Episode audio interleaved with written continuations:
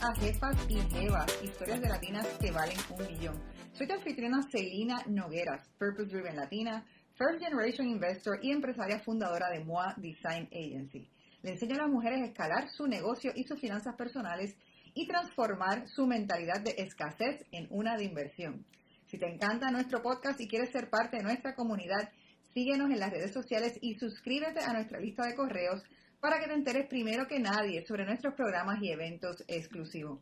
En el día de hoy estamos haciendo un episodio especial de Mujeres de Primera, traído a ustedes gracias al compromiso de First Bank con las mujeres empresarias en Puerto Rico. First Bank es miembro del FDIC. Ahora, sin más preámbulos, quiero presentarle a nuestra invitada de hoy, una super jefa y jeva, Floraida Montes. Hola, buenas tardes. Buenas tardes, bienvenida. Floraida, eres cofundadora de Professional Communications. Sí. Que lo conoce mejor por la sigla, ¿verdad? Por PCI. PCI. ¿De qué es la I? Que me, faltó la I. de incorporado. Ah, Professional Communications Inc.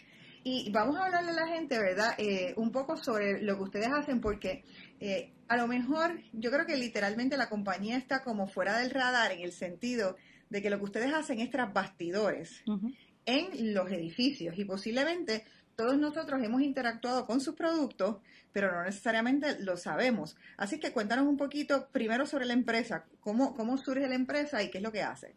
Pues la empresa de nosotros, pues la comenzaron nuestros padres en el 1978. Eh, y nada, lleva 43 años en el mercado y ahora mismo pues trabajamos mi hermana y yo, Glorimar y yo, que somos las que estamos en el día a día. tenemos dos hermanos más, pero ellos no, trabajan con nosotros. Mi papá de el papá de nosotros fallece hace dos años y medio y ahora pues estamos nosotras trabajando en la compañía. Yo llevo 21 años en la corporación, mi hermana lleva ya 12, 15 años en la corporación. Así que eh, trabajamos con todo lo que es eh, equipo de seguridad de vida y comunicaciones a nivel industrial. Eh, tenemos todo lo que son eh, diseño, programación, instalación, distribución de equipo especializado para que esos edificios o esas industrias puedan operar, puedan recibir las certificaciones que necesitan para poder operar y que la comunidad que trabaja en ese edificio esté segura, ya sea en caso de un incendio o en caso de, una comunicación entre paciente y enfermera en los hospitales. es que trabajo, trabajamos con muchas, con muchas industrias, ¿verdad? Eh, a nivel de todo Puerto Rico, incluyendo Vieques y Culebra. Vamos, me, gustaría para que la gente entienda un poquito mejor esa parte de la seguridad y porque yo digo que está tras bastidores, vamos a darle dos ejemplos reales de, por ejemplo, ahorita me estabas contando de los hospitales, eh, el sistema precisamente de, nurse calling, de, pues el, llamar a la enfermera. El sistema de nurse call es el sistema entre, es, es, la comunicación entre el paciente y la enfermera, que es el call cord que ustedes ven cuando necesitan una Tilenol y llaman a la enfermera, pues eso es lo que el, lo que el paciente utiliza. Pero dentro de ese sistema, pues hay una serie de, estaciones de comunicación entre, entre staff, doctores, enfermeras, eh, otros departamentos que necesitan comunicar, comunicarse para que puedan ayudar al, al, paciente. Y esto lo que vela es la seguridad y el bienestar de ese paciente. Estos sistemas de Nurse Call pues son regulados, o sea, el, el Joint Commission se los pide, Salud se los pide, y el hospital tiene que cumplir con ese sistema en las áreas que lo necesiten. Pues eso es uno de los ejemplos que nosotros hacemos. Eh, distribuimos la línea, la instalamos y le damos mantenimiento y lo certificamos. Y cuando habla de la parte de diseño es que por un edificio pues diseñan por dónde es que va a estar. Eh, Exacto, el arquitecto o el ingeniero consultor diseñan. Eh, pues nosotros muchas veces ayudamos a los arquitectos y a los diseñadores a trabajar con los sistemas porque son sistemas especializados para ese tipo de, de aplicación. Y, eso es lo que nosotros hacemos. Y vamos, tenemos otros ejemplos que me gustaría mencionar. Está el Infant Protection, que este eh, me, estabas contando que se da a partir de 1999 y es reglamentario. O sea que eh, por eso es que tú estás hablando de que ustedes ayudan a los eh, manufacturas o a la, a, la, parte comercial a, hacer cumplimiento, a tener cumplimiento. A cumplir, sí, a cumplir con lo que le pide, pues ya sea las certificaciones que necesiten o la ley, porque para ese Infant Protection hay una ley que le exige al hospital tener ese sistema para cuando el bebé nazca le pongan el brazalete del transmisor y no lo saquen del área. Si el bebé sale del área, pues va a generar una alarma y lo tienen pues que, que tener al día al igual que los sistemas de detección de incendios que están regulados por el NFPA 72 y eso es en todas las industrias, pues eso es detección de incendios, esos son Life Safety Systems. Necesitas tener eso para poder operar. Si no, pues bombero no te puede dar el permiso si no tienes ese sistema. Y nosotros pues ese sistema lo, lo instalamos en todo tipo de industria, farmacéutica, condominios, hospitales, manufactura, todo eso. Pues ya entendimos un poco más de lo que hace Professional PCI, Professional Communications Inc. Vamos a hablar entonces ahora de ti. Eh, como bien dijiste, eh, ahora mismo eh, compartes la dirección de la empresa junto a tu hermana Glorimari Montes y Glorimari Florida. Cuéntanos cuáles son las, los roles, o sea, cómo se dividen los roles, porque en muchos negocios de familia o pueden haber roces si uno no lo trabaja bien. Y también me parece interesante, al, al llevar 21 años, cómo ustedes cuando tuvieron que coger las riendas, cómo fue ese proceso de coger, coger las riendas y cómo es que ustedes ahora trabajan, o sea, en qué, se especializa cada una. Ok, pues, pues, ¿qué te cuento? Mi papá yo creo que lo tenía fríamente calculado y, y no es, ¿verdad? Nosotras trabajábamos en otras industrias, somos tres nenas de la primera administración, mi papá después tuvo un varón, pero nosotras tres, pues mi hermana mayor es ingeniera, yo, yo estudié mercadeo y la chiquita es tecnóloga médica. Pues nosotras estábamos en otras industrias y mi papá empezó como que a a rescatarnos. Nos dejó primero coger candela en la calle, como yo digo, y nos empezó experiencia. a experiencia y nos empezó a rescatar. Eh, mi hermana mayor, pues lamentablemente se tuvo que mudar. Eh, al marido lo trasladaron de, Puerto Rico y mm. estuvo con nosotros 10 años y se fue. Eh, pero entonces, pues yo empecé, como te dije, hace 21 años en el departamento de ventas. Mi papá quería expandir el departamento de servicio que no existía en ese entonces. Y yo pues llegué con una necesidad, pues porque mis nenes estaban chiquitos, necesitaba un poquito más de flexibilidad en mi vida. Y empecé a trabajar con él sin saber nada de los sistemas que nosotros instalamos. Pero el papá de nosotras era un excelente maestro, un jefe espectacular y nos fue llevando. Después llega Glory Mari, que es la gerente de operaciones ahora, que ella viene de la industria de la farmacéutica, de los laboratorios. Ella trabaja con muchos proyectos de certificación y entonces ella empieza en la parte administrativa. Eh, pues cuando mi hermana mayor sale, que es la ingeniera, pues adquirimos un ingeniero nuevo que ya estaba trabajando con nosotros como servicios profesionales, pero lo hicimos parte del equipo de nosotros, que da la casualidad que es el esposo de mi hermana, Eduardo. Todo el mundo lo conoce como Wally. Eran esposos en ese Eran esposos en ese momento. Y él llega pues a cerrar el círculo que, que mi hermana mayor dejó. Y nosotros somos tres departamentos. El departamento de venta, que es el mío, el departamento de ingeniería, que es el de, el de Eduardo, el de Waldi, y el departamento de, de Glorimar, que es la administración. Eh, sí tenemos roces, pero nosotros somos empleados de 7 a 5 de la tarde. Y esa línea fina eh, no la cruzamos. Y cuando se cierra la oficina, somos familia. Que nos dio trabajo entenderlo, definitivo que nos dio trabajo entenderlo, pero nada, tenemos un buen equipo de trabajo y detrás de nosotros está nuestro equipo de trabajo que, en el día a día es excelente, no nos quejamos, los empleados de nosotros son buenísimos. Eh, tenemos, todavía está con nosotros nuestro primer empleado que lleva 43 años con nosotros. Eh, no tenemos mucho turnaround, ¿verdad? De, de, empleado como tal. Pero sí, cada uno tiene su rol y, cada cual es responsable de, lo que tiene que hacer. Este, así que eh, mi papá, yo creo que sin saberlo, nos, nos dejó, ¿verdad? Y seguimos trabajando con el legado que él nos dejó. A mucha gente que, que escucha estas eh, historias de, de, mujeres empresarias y de empresarios en particular, le, le, gusta saber cómo es el día a día de esos empresarios, eh, porque uno tiene que estar como, como persona de circo, ¿no? Jugando muchos roles a la vez. ¿Cómo es tu día, un día típico para ti? Pues mira. ¿Cuántos hijos tienes? Bueno, yo tengo dos hijos ya adultos. Yo tengo una, una nena de 25 que se casa ahora en diciembre y tengo un varón de 23 que ya está trabajando y, y ya terminó de estudiar. Así que, este, ya yo, en verdad, cuando eran chiquitos pues era más complicado, pero ya yo estoy muchísimo más relajada.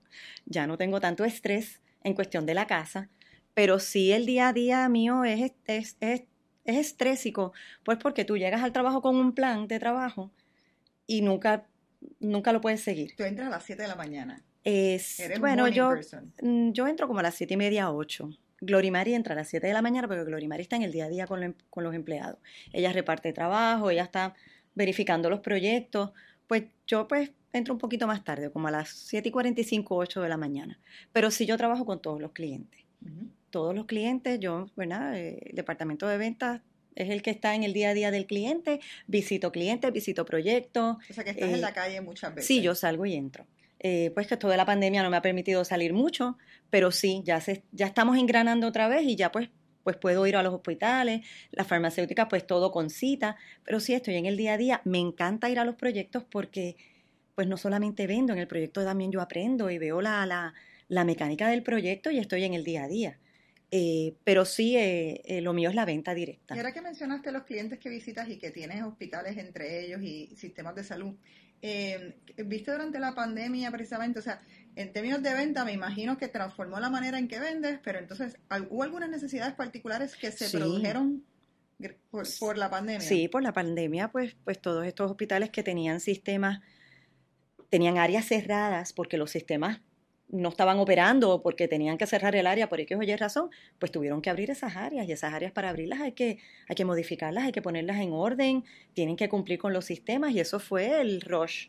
Eh, tengo que abrir cinco camas por COVID, entonces había que, que, mejorar esas áreas, pues entonces ahí entrábamos nosotros y, y fue un poquito difícil, pero, pero se trabajó con la logística se hablaron con los manufactureros, los manufactureros también tenían sus, ¿verdad? sus problemas también internos, pues porque hubo un paro en toda la producción del sistema que ahora estamos viendo, ese lapso de producción lo estamos viendo ahora con los atrasos que hay, la ausencia que hay de los componentes electrónicos y de los semiconductores, que, que los equipos están tarde, que, que la transportación de China hacia Estados Unidos está lentísima.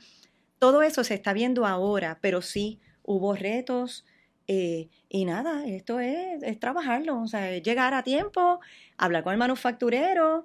Sabemos que Puerto Rico es una isla, que, que, estamos un poquito más aislados, pero tenemos que darle importancia de que tenemos la misma necesidad que otros países o que Estados Unidos, porque un hospital es un hospital y un paciente es un paciente. no importa en dónde estemos. Pero sí, hemos, estos últimos años, desde María, ha sido, ha sido un reto, pero hemos aprendido y yo te digo, es usar sentido común eh, y hacer lo que hay que hacer. Si yo tengo que agarrar una caja de herramientas, irme con un técnico a dar un servicio y lo único que hago es pasar un, alicate, no importa, lo hago. Porque es que pues no somos personas de oficina, ese es el día a día de nosotros. ¿Y eh, has cometido alguna vez, o han cometido, o sea, lo puedes hablar como empresa, algún error de negocios que, que hayas tenido algún aprendizaje que quieras compartir con el público? Pues Sí, lo he cometido en buen español cuando tú das una cotización ah, y te la, te la pasan, ¿verdad? Como decimos en la calle, te la prostituyen. Y pues sí. de momento, quita esto, quita esto. No, se, la, se, la, dan a la competencia. Esto es lo que me están ah. cotizando. Pues, pues entonces sí, uno aprende, uno se da. Qué, recomendación en ese caso le darías a, las personas que...? Bueno, hay, hay formas de tú dar una presentación, de tú dar una cotización bien presentada sin ningún tipo de, de, información que te perjudique, sino que todo el mundo vaya con, con la misma línea eh, y, cotizamos todos igual. Exactamente. Pero sí, siempre, uno de los consejos que, que yo siempre le doy precisamente a las personas que están en la parte de venta es que cuando es, es, bien importante, en mi caso, no sé, a ti, no enviar una cotización por email, presentarle a la persona, explicarlo. Y la otra cosa es, si tú sabes que la persona está cotizando con otras, ayudarlo y asesorarlo para que cotice, como lo dicen, chinas con chinas. con chinas, definitivo, sí. Sí, eso bien me pasó al principio unas cuantas veces y aprendí. Y entonces, pues, uno se pone, pues, más arisca. Exactamente. Te pone, ¿verdad? Un poquito eh, eh, menos comunicativa. Pero sí, pero sí tiene que haber una comunicación con el cliente, tiene que haber una buena relación con el cliente y, confianza. Eh, deja de ser, el cliente se, se, uno se, uno se, ay Dios mío, se me olvidó la palabra. Uno es parte del equipo de trabajo del cliente, porque nosotros estamos para facilitar una, un equipo que él necesita. ¿De qué vale que yo le instale y después no sirva? Esos sistemas hay que darle mantenimiento, hay que darle un, ¿sabes? Un, un day to day, hay que enseñarlos a usar el sistema. Muchas veces los sistemas de detección de incendios eh, te dan una alarma errónea porque, qué sé yo, estaban soldando en algún sitio, no quitaron el detector y se te activó la alarma y te desalojaron el edificio. Pues tú tienes que darle entrenamiento a ese cliente para que el, primero que va a ir allí es el cliente, el guardia de seguridad, el administrador o el usuario que, que, que empiece a apretar los botones pues nosotros estamos dándole día a día. Eh, a mí me llaman. Bueno, yo recibo todas las emergencias 24/7 en mi celular. Y Glorimari las recibe por ¿Tienes el teléfono tuyo? Yo duermo con mi teléfono al lado porque los sistemas de nosotros son 24/7, reciben mantenimiento, servicio, y yo tengo mi celular al lado con los textos, recibiendo texto, y Glorimari recibe eh, todos los emails. Entonces yo hablo con el cliente, ella se comunica con el on-call y nos mantenemos así. Y nos ha funcionado, este, de que sí, de que nos queremos ir todos de vacaciones, fantástico, pero hay que organizarse, hay que coordinarlo. Eh, logramos una vez irnos todos en familia y la compañía siguió funcionando porque el equipo de trabajo de nosotros está allí. Correcto. Eh, así que sí, lo hemos logrado. Yo creo que, que tenemos, hemos encontrado un buen, un, ¿verdad? un, un buen momento. Así que. Aunque me cuentas que Glory Mari en la parte de administración, eh, me imagino que como codueña que eres, estás pendiente como quiera los números y sabes cuál es la filosofía que ustedes utilizan para, para saber unas finanzas saludables. ¿Qué según tu experiencia de tu 20 años de trayectoria en la empresa, entiendes que son las claves o han sido para ustedes para tener unas finanzas saludables? Pues mira, eh, controlar los gastos, porque no porque uno tenga una compañía, uno va a estar eh, gastando como, un, ¿verdad? como una loca. Nosotros somos bastante austeras en, nuestro, en nuestro negocio. Glorimari más que yo. Eh, pero sí, eh, pues no nos compramos carros caros. Normalmente pues tenemos el mismo, no, nos compramos el mismo carro en distinto color. y, nada, es cuestión de mantener un, ¿verdad? Controlar los gastos y la facturación. Glory, Glorimari juega mucho, ¿verdad? Con, con la facturación para que todo caiga en el mes y queremos cerrar el año con X cantidad, pues, pues entonces vamos a trabajar en eso. Sí, en el caso, ya imagino que en el caso de ustedes es, esa facturación es compleja porque no, eh, no es servicio, ustedes tienen que estar comprando inventario, ¿verdad? ¿O ustedes lo compran? Nosotros siempre tenemos inventario, no mucho, porque como es proyecto, pues nosotros compramos por proyecto. Pero entonces... a lo mejor en algunos puedes comprar un poquito extra. Exacto, entonces el detalle es que el proyecto no siempre, la venta no es inmediata. ¿Y ustedes piden un depósito? Pues ahora después del COVID tuvimos que empezar, antes no. Antes si había una relación de negocios con, con el cliente, pues tú nos dabas una orden de compra, un contrato y empezábamos a trabajar. Se trabaja mucho también, los proyectos se trabajan por certificación, ¿verdad? Una vez al mes se saca una certificación, pero ahora después del COVID hemos tenido que, que empezar a pedir este un depósito porque no solamente el, la problemática que hay con los delays del equipo, es que ahora el precio cambia constante, o sea, es lo que las compañías están cobrando un surcharge ahora, eh, la transportación te vale hoy 10 dólares, mañana te vale 50 y después vuelve a 10, es algo que, que, que no es normal pero sí estamos y, nos ha funcionado. Entonces, en ese caso dirías que, que, uno de tus consejos principales es estar pendiente de la facturación y, y, que el ritmo de cobro sea rápido. Sí. Yo, porque yo he escuchado interesantemente muchos empresarios que dicen que odian cobrar, odian facturar. Bueno, es que a nadie le gusta cobrar. pero cómo uno va, tiene que convertirle en una prioridad en el negocio. Porque... Sí, pero, pero hay formas de cobrar. Hay formas de cobrar. En el caso de nosotros, pues nosotros tenemos que generar una certificación. Y si tú, ¿verdad? Tiene que haber un pago para esa certificación. Cuando son proyectos grandes, pues hay un retenido también es, es cuestión de, de, de, dependiendo de la industria, eh, pues hablarle claro al cliente. Nosotros siempre, yo en eso, a mí no me gusta. Nosotros tenemos un third party que nos hace el cobro, pero cuando la cosa se aprieta, pues, pues me tengo que sentar y tengo que llamar al cliente. Pero hasta ahora, fíjate, hemos tenido una buena respuesta eh, y pues el cliente sabe. Eh, necesitan, uno, uno, tiene que cobrar porque si no, no podemos, no, no podemos instalar. Muy bien. Eh, hablando, siguiendo hablando de esa línea de pensamiento de pedir dinero, de tener dinero eh, al momento, muy bien dijiste que con esto de la pandemia tuvieron que empezar a cobrar antes.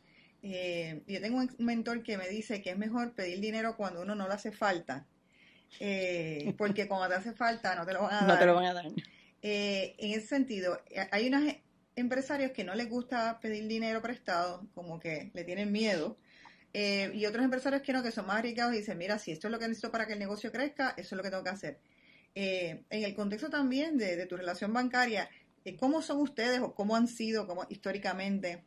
Pues nosotros hemos hecho una serie de, cambios en el negocio hace como 5 o 6 años atrás. tuvimos que cambiar de oficina, compramos una propiedad y de verdad que pues la compramos con, directo con el, con el vendedor, hicimos un plan de pago que él nos aceptó y, negociamos el interés y todo fue muy bueno. Pero nosotros en el 2013 empezamos una división de Professional Communications que te estaba comentando que era de Medical Alert, es Medical Alert Puerto Rico, que esa división se encarga de todo lo que son equipo médico, equipo de emergencias médicos para el hogar. Y esos sitios, pues va directo al end user. Empezamos en el 2013, estábamos buscando una serie de cosas para PCI, encontramos una industria que aquí en Puerto Rico no la había. Y, y sí, pues empezamos a trabajarla. Eh, empezamos a trabajar una línea, una tienda online para todos esos productos.